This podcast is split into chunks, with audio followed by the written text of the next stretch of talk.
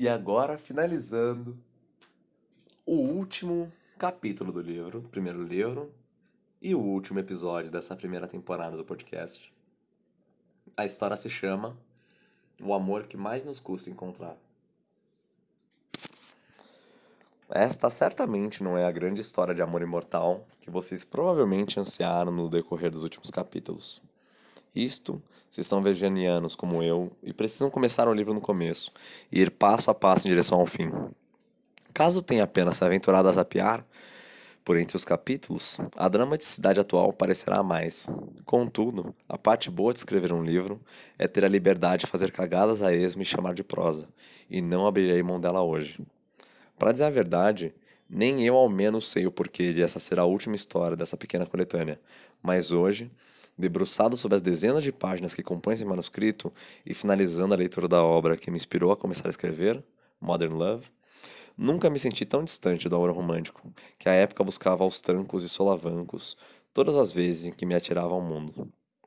Bom, isso não é nem muito difícil de se imaginar, afinal, se houve um âmbito que fracassei miseravelmente em 2020, foram relacionamentos. E bem que eu queria dizer que foram apenas os amorosos. Todo ano, Existem três grandes marcadores de tempo que me fazem observar como as coisas progrediram: o meu aniversário, que é em novembro, o Natal e o Ano Novo. O primeiro diz muito sobre as pessoas e os vínculos que eu consegui seguir cultivando. O segundo, sobre a forma como me encaixo no ecossistema familiar. E o terceiro, sobre as pessoas que estarão ao meu lado quando os ponteiros alcançarem as 12 horas, ou os pixels do seu celular, caso não seja tão old school nesse quesito. No meu aniversário, eu tive o privilégio de me reaproximar de alguém que sempre subestimei o quão caro era para mim. E que sentirei largamente a partida quando as fronteiras enfim reabrirem. Lá também descobri que mesmo as raízes mais sólidas e profundas às vezes podem buscar outros feixes de luz e desenvolverem-se cada vez mais para longe de você. Reencontrei alguém que nunca havia visto de verdade e descobri o quão, quão é real a construção cinematográfica das pessoas com um bom coração, que, apesar de estarem escondidas do mundo para que não sejam corrompidas por toda a apatia que nos circunda, são seres únicos, que vêm ao mundo com uma vocação infinita de distribuir amor, ainda que seja unilateralmente. Tive inclusive o prazer de compartilhar a chegada dos meus 24 aninhos com alguém que, apesar da distância e da frieza das telas de celular, se tornou o meu maior amor de carnaval.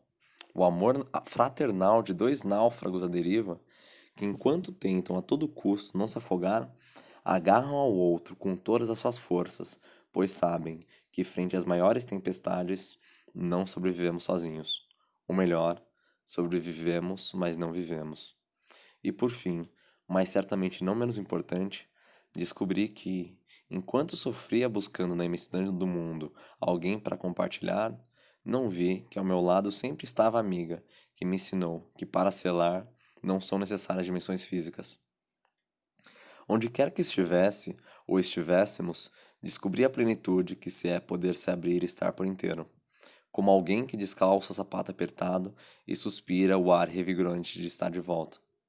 Moramos juntos, discutimos, moramos separados, mudamos de casa, sobrevivemos ao Covid, acompanhamos o despertar de um relacionamento que enfim a mereça, e bom, se isso não é compartilhar a vida, eu não sei o que é. Eu poderia simplesmente dizer que o mundo mudou e o Natal acompanha essa mudança, mas essa seria com certeza uma leitura seriamente rasa de um processo que habitou acima de tudo o mundo privado. A solidão aterradora dos primeiros três meses de confinamento total, seguidos da dor, da frustração, da perda e do esgarçamento do meu relacionamento de maior duração, me fizeram mexer na pirâmide mais sacra que levava tatuado ao peito. A de prioridades entre os âmbitos da minha vida. E se no último ano eu abri mão sem pestanejar do Natal em família, hoje sei que onde quer que esteja no mundo, sempre estarei de volta para o Natal. Afinal, descobri ainda que tarde, na minha família, um porto seguro assim como o meu bem mais precioso. Sim, o mundo mudou. Sim, existiram uma série de variáveis que afetaram o equilíbrio do sistema ao redor do qual minha vida girou nos últimos anos.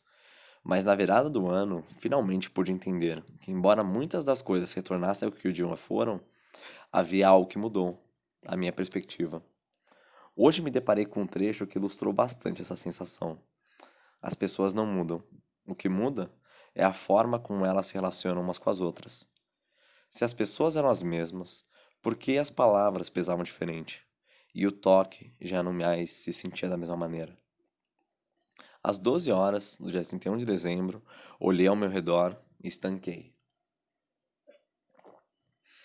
Temos um número ilimitado de abraços destinados a todas as pessoas a quem desejamos um feliz ano novo. Mas aquela primeira troca de olhares e abraço que demarca a passagem para um novo ciclo com o céu ainda atingido de um escarcel de cores, ela é escassa. Bem nesse momento, comecei a me questionar se estava vivendo a passagem que de fato meu coração almejava, ou se simplesmente segui por inércia buscando me reconectar com uma versão de mim da qual havia me distanciado. Pouco sabia, no entanto, quanto. Hoje entendo que o amor que toda, que toda energia que eu investi buscando amor nos outros estava mal direcionada. O amor que tanto me faltava era a espécie menos dissecada do amor. O amor próprio, sem ele, nos tornamos incapazes de acolher e abraçar a perspectiva mais relevante do mundo e das nossas próprias relações, que é a nossa. No processo de corporificação e aperfeiçoamento contínuo que o mundo e nós mesmos nos infligimos, esquecemos muitas das vezes de respirar e nos perguntar o porquê de fazermos tudo o que fazemos e se as coisas, as pessoas ainda fazem sentido.